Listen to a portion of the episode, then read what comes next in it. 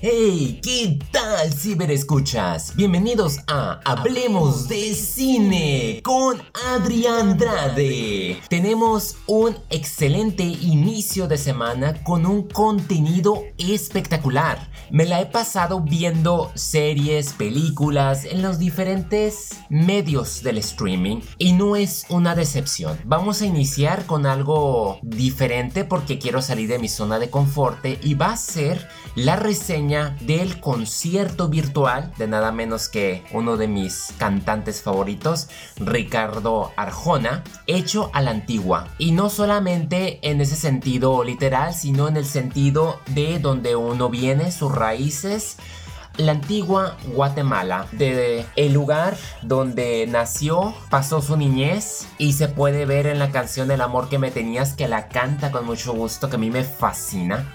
Hoy en día yo creo que Arjona es uno de los cantautores que nos cuenta historias maravillosas, cuya melodía nos engancha y nos transmite, nos conecta a otros escenarios del pasado. Es imposible no identificarte con el sentimiento que sale y en este concierto, que fue un exitazo al conseguir más de 300 mil streams, que creo que se colapsó, hace uno o dos meses estuvo en venta, decidieron a través de su aplicación, salió una promoción de que podías verlo por tres días seguiditos a la hora que tú quisieras y durante tres meses ibas a estar suscrito al app que él tiene y pues tendrías acceso a sus más de 250 canciones, videos, conciertos que sin duda es un regalo que mi padre le encantó y le está sacando provecho y me ayuda a mí porque después de que vengo del trabajo él tiende a poner canciones de Arjona y, me encanta. La verdad me enojo tanto en la radio por el hecho de que me ponen a puro reggaetón, Bad Bunny cuando realmente sus canciones no son nada. No por ofenderlos, pero yo prefiero esas baladas románticas, esa madurez, ese crecimiento de hablar de la vida en todos los aspectos y no solamente en el sentido sexual. O sea, Arjona para mí es un maravilloso cantante de los pocos hoy en día y este concierto lo maneja de forma personal al contar sus anécdotas y contar su vida a través de canciones que realmente yo no esperaba. Por ejemplo, tuvimos El Invertebrado, Soldado Raso, Vida, Marta, Te Conozco, Hay Amores, Te Juro. Sacó una anécdota de su padre. Obviamente la de Historia de Taxi, donde prácticamente me la cortan demasiado en la radio, pero me gusta esa canción. Inclusive también conocer el detrás de Señora de las Cuatro Décadas, que es emblemática. Yo me acuerdo que cuando era adventista a la iglesia no le gustaba este cantautor y ahora ya me di cuenta por qué. Y en sus primeras canciones él lo dice, era bastante crudo, directo, oscuro, pero es por todo lo que él vivió. O sea, no solamente vino a México, como yo creí que era mexicano, nada que ver. Él se fue a Brasil, Francia, ha estado en Nueva York, ha estado alrededor del mundo y nos ha estado transmitiendo esas historias, esos sentimientos que vivió y es fantástico porque casi me hizo llorar con la mi canción de mi novia se me está poniendo vieja, contar lo que pasó con su madre es a la vez nostálgico y triste y sin duda sí es una canción muy dolorosa y la entiendo en cierta manera. Dime si él, yo no sabía que no salió en su primer disco de Animal Nocturno y, cantarla aquí fue fenomenal. Hace unos arreglos que yo creo que son de esos cantantes que suenan muy diferente en vivo a, sus discos. Y eso es bueno porque sinceramente es lo que lo hace que uno quiera irlo a ver en los conciertos. Y espero que una vez pasando la pandemia se reactive la economía y, haya cierta normalidad en el ambiente, tenga el placer de verlo. Pero entre tanto este concierto que a la vez toma la oportunidad de cantar canciones del nuevo álbum blanco, que es como Hongos, El amor que me tenía, como lo vengo diciendo, uy, la versión con Pablo Alborán es sensacional. Reunirse con Gaby, con quien canta el blues de la notoriedad, que es como casi tirarle muy duro a la fama y la de Fuiste tú, yo creo que es una de las canciones entre los dos que se sueltan el corazón, la verdad, esa pasión que transmiten es enganchadora. No me hubiese esperado que cerrara con mujeres, pero está bien. Es su marca, es su sello. Entonces, si no han tenido la oportunidad, hayan el modo de ver este concierto en línea. Lo vale cada minuto, cada peso. Créanme, cambiando de panorama a las series televisivas, una española que no puede fallar con mi actor favorito, Mario Casas, el inocente. Lo que no es, a simple vista, hay mucho más en no solamente él, sino en todo el elenco que comparte esta historia que es dolorosa, bruta, cruda, sentimental, engañosa, donde no hay blanco ni negro, simplemente es gris. Hay juicios, prejuicios, investigación Está involucrado el trata de mujeres, entonces sí es un poco duro. Hay también la religión, ahí está de poquito. Eh, simplemente la historia consta de que en una noche, hace nueve años, Mateo, quien es interpretado por Mario Casas, ah, se pelea y durante esta pelea, como cualquiera, termina matando a un compañero. Ah, sus padres pues se alejan de él. Eh, los padres del compañero que se muere pues lo odian a excepción de la madre que lo perdona, pero le desean todo lo peor hasta que de repente, nueve años después, lo acusan de un asesinato y él por tener toda la mala fama tiene que entrar en persecución y son de esas series que yo no me puedo meter tanto y explicarles con manzanas y peras porque cada capítulo es una experiencia totalmente diferente y te hace cambiar. Es pura especulación que te tienes que esperar al último minuto para descubrir la verdad que no es ninguna decepción. en compañía de Aura Garrido como Olivia Costa, ah, con Alexandra Jiménez como la inspectora Lorena, José Coronado como Teo Aguilar, Martina Guzmán como Kimi Deo, Juana Costa como Emma Durán, Gonzalo de Castro como Jaime y entre otros como les vengo mencionando. Cada uno del elenco de reparto se luce, tiene su momento de protagonismo y las cosas no son lo que parecen. Es muy cruda en ese sentido ver cómo tienen que lidiar todos los personajes, los obstáculos. Es un punto de quiebre donde todos se dan fuerte la cabeza y evidentemente está bien marcado las personas que son buenas, las que son malas, pero a veces se confunden las intenciones. Una serie de 8 episodios con una duración de una hora cada uno de estos que te tendrá pensando ah, al borde de tus asientos por querer saber qué, qué está pasando es muy difícil porque es entre dos capítulos que vaya viendo, me cambia la perspectiva, me cambian los hechos, me cambia el, factor de inocencia en ciertos y es prácticamente estar, dejarse llevar por la marea de esta trama ingeniosa que con todo respeto el creador Oriol Paulo, Jordi Vallejo y el, y el guion también de ellos mismos ha sido espectacular y Mario Casas de nueva cuenta nos demuestra por qué ganó el prestigiado Goya.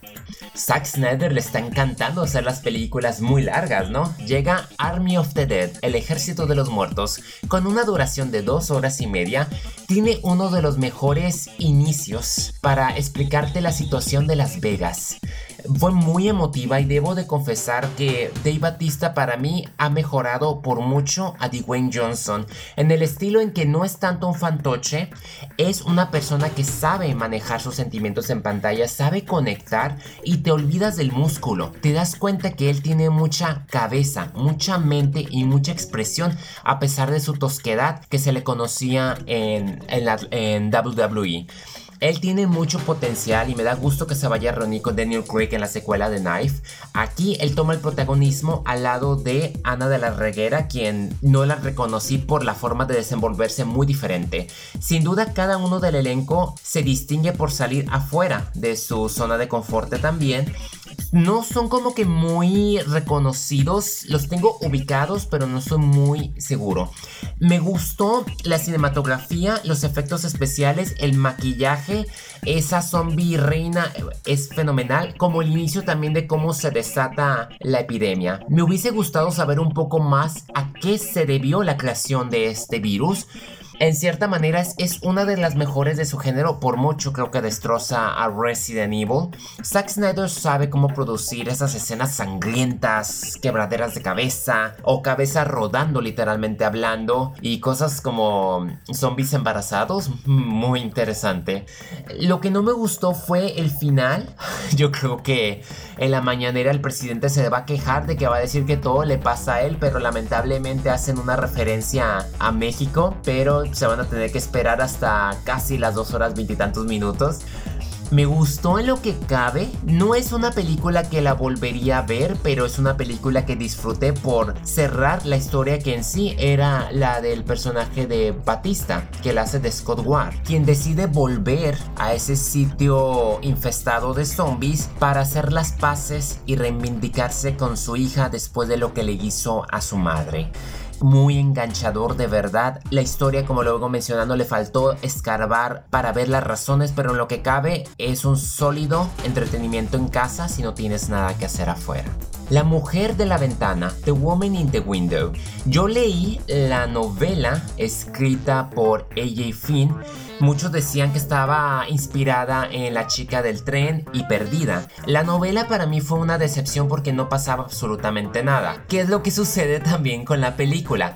Sin embargo, Amy Adams tiene una caracterización en la forma de expresarse y avejentarse porque ella solita te mantiene en suspenso. Aparte de que cabe destacar que yo no esperaba que los rivales de Falcon en The Winter Soldier aparecieran en momentos. Estoy hablando de Anthony Mackie y Wyatt Russell que siguen siendo desaprovechados en esta duración de dos horas porque sentí que había mucho papel todavía, pero no importa, ahí estaban presentes, lo mismo con Jennifer Jason Leigh, Julianne Moore, Gary Oldman. Hay un buen elenco estelar, pero todo recae en Amy Adams y son de esas historias que te tienen adivinando. Yo ya sabía cómo iba a terminar, yo ya sabía el principio, leí la novela, pero quería como que entretenerme y comprender un poco más al fondo.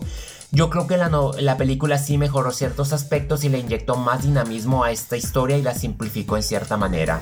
De que le faltó más, obviamente, pero lo vengo mencionando. Si estás en casa y no tienes nada que hacer, La Mujer de la Ventana podría ser un título que te podría llamar bastante la atención por tratarse de esta mujer psiquiatra que sufre de algorofobia. Debido a un accidente que marcó su vida, tuvo que alejarse de su esposo e hija y refugiarse en aislamiento en su departamento y debido a esa psicosis, pues se la pasó espiando a sus vecinos, conociéndolos porque pues no puede salir afuera y tras presenciar un asesinato y tener su historial de, de, la negación de algo que ella hizo y no quiere aceptarlo, pues la pone en riesgo enfrentarse a ella misma y tener que ver el modo de salir adelante cuando todos se le están echando encima.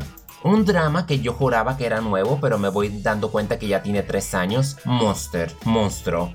Ah, producida por el cantautor John Legend. El reparto no es muy conocido a excepción de Tim Blake Nielsen y Jennifer Hudson. Y también Jeffrey Wright, ¿por qué no? Se trata de la historia de Steve Harmon, un jovencito de 17 años que es un estudiante de honor que quiere ser director de cine y él es de repente acusado de asesinato. Entonces todo se maneja en la situación del racismo, de como él es de color y estaba en el lugar y en el tiempo incorrecto, pues ya lo están cargando de homicidio y queriéndole dar como 20 años de cárcel. Él se une con una abogada y tratan de, de sacar a flote su inocencia, pero él va a tener que lidiar con estos prejuicios y estereotipos donde debido al racismo lo van a querer sepultar como un monstruo, que es literalmente lo que te dice esta película. Es lo que sucede, yo ya he visto recientemente estos tramas que se están moviendo, no voy a decir que se van a poner de moda, simplemente estoy diciendo que están creando el efecto de conciencia necesario que se necesita hoy en día de que tenemos que dejar a un lado lo que vemos y simplemente irnos al fondo, detrás de la piel. Es una película que sin duda te hace enojar, te conmueve, la escena al final es imposible que no agarres un pañuelo si eres sensible como yo lo soy. Es un título, la verdad, que Netflix merece un aplauso por tenerlo. Eh, la verdad, la actuación de este jovencito, Kelvin Harrison Jr., es, es de aplaudirse. Y es una lástima que no haya recibido la atención que se merecía hasta ahorita, pero más vale tarde que nunca. Oxígeno. Tras despertar en una cápsula criogénica, Liz lucha para sobrevivir y recuperar sus recuerdos antes de quedarse sin oxígeno.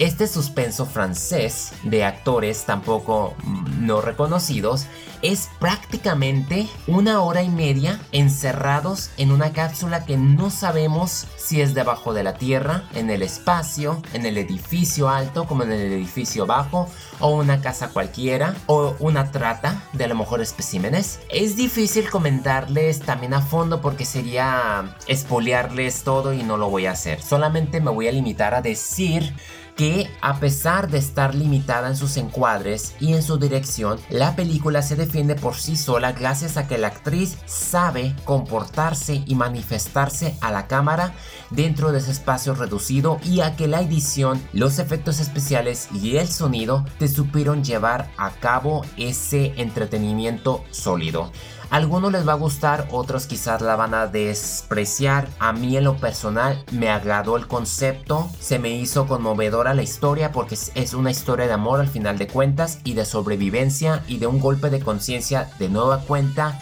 hacia los problemas de nuestro planeta Tierra. Ya depende de ustedes si no tienen nada que ver, oxígeno. Hay que respirar un poco, ¿eh? Yo soy todas las niñas. Un trama cruda en donde están en lados opuestos de la ley, pero buscan lo mismo: desbaratar una red de trata infantil, cueste lo que cueste. Otro drama crudo, siniestro, de esta película sudafricana que sin duda te pone en ese balance de decir qué haces cuando la impunidad, la corrupción y la trata de mujeres existe y las personas más poderosas no te dan la oportunidad de pelear y por tanto tiene que haber un vengador que tome las riendas en el asunto porque la ley es simplemente muy débil. Te pone bastante a pensar en la seguridad, en la violencia en la que se vive hoy en día porque es algo que existe y a la vez yo creo que se pondría convidar con la serie de El Inocente. A mí sí se ocupa estómago, sí hubo momentos en que quería vomitar porque es terrible, o sea, es terrible, es inhumano lo que pasan estas mujeres, estas jovencitas que no tienen alternativa o que terminan escapando, pero sus vidas por siempre van a estar marcadas y de mala manera, como también de los agentes, detectives y aquellas personas que de verdad quieren hacer la diferencia que al final de cuentas corren el riesgo de que tanto ellas como sus familiares terminen muriendo por no poder desenmascarar esta red corrupta, criminal e inhumana. Su ocupa estómago indudablemente es algo que al parecer no tiene solución, pero no perdamos la esperanza y películas como esta sin dudas nos ayudan a recordar y a exigir a nuestros gobiernos, a nuestras autoridades de que por el amor de Dios tengan temor y hagan algo. O si no, no se metan con los vigilantes porque al final de cuentas son los únicos que han podido hacer justicia cuando nadie te la ha podido dar. Y no me meteré más en polémica. Entre algunas menciones está El baile de los 41, una película mexicana que vi como casi si fuese una serie en cuatro partes. Me decepcionó la historia, yo esperaba ver más del porfiriato, ver más de este dictador mexicano, si es que estoy en lo correcto y si no, disculpen mi ignorancia política. En sí, aplaudo la cinematografía, los vestuarios. Desprecio la historia porque fue muy simplista, yo la verdad esperaba cuestiones de política Entiendo el camino a lo que iban, pero el morbo como que no era... estaba de sobra. Necesitaban trabajarla más, pero imagino que los partidos, uno en específico, se metió las manos para que no se dijese más. Ya depende de ustedes si la quieren ver, yo no la recomiendo con todo respeto. París puede esperar. Ya tenía varias semanas que había visto este título de Diane Lane que se me figuraba que era Bajo el Sol de Toscana y en definitiva lo es. Al lado de Alec Baldwin se trata de esta fotógrafa, si es que se le puede llamar de ese modo, que viaja a través de Cannes de regreso a Francia y decide de que el chofer de su esposo pues la, conduzca por varios lugares y ella pues salga a flote, descubra cierta parte de la felicidad, coma, es como un comer amar. Dicho eso, es una travesía a carro donde te muestran cómo es el camino a, Francia, a París. Por eso se llama París puede esperar. Es muy romántica, es muy bella. Me dio risas en momentos. Ah, es que sacan como que ese buffet de quesos y lamentablemente pues yo no puedo comer. Me recordó mucho a Meg Ryan en la de French Kiss. Mi madre hizo una broma donde dijo, es que no hay baño porque hacen un picnic muy bonito en medio de la nada. Me gustó, es una película muy bonita que te pone a pensar y te hace soñar y espero, espero Dios me toque un día conocer esos lugares, probar esas exquisitas comidas, darme ese lujo por lo menos. Y si no, no importa, en mi país todavía hay cosas que valen la pena hacer y que son muy bellas. Ya para cerrar, vi el detrás de escenas de Falcon and the Winter Soldier a ver cómo los problemas con los que lidiaron en plena pandemia. El mensaje detrás que da Sam sobre que no tiene ojos azules, no es güero, pero que su único poder es hacer que cree que puede hacer el bien. Me cambió totalmente la perspectiva ver la conciencia, el mensaje, el desarrollo de que no quisieron nomás tumbarle o tirarle el escudo de Steve Rogers, sino quisieron que él lo pensara, se lo ganara a su manera y le dieron una cachetada a la historia y a la vez pusiera el racismo bajo otras rejas porque es muy complicado la vida que llevan estas personas, los traumas que cargan. Nadie es perfecto. Yo creo que esta serie sin duda supo llevar a cabo de la forma más respetuosa, más honorable y poderosamente actuada porque el, el elenco, los directores, productores, Marvel sin duda ha demostrado que sabe, sabe llevar a cabo temas muy duros, problemáticas sociales, las ha sabido desenmascarar y dar ese giro gracias a sus superhéroes. Qué curioso, ¿verdad? Bueno, eso es todo de mi parte. Gracias por haberme acompañado en Hablemos de Cine Podcast con Adrián Andrade. Síganme en mis redes sociales. Con mucho gusto, aquí estamos para hablar de cine. Hasta la próxima.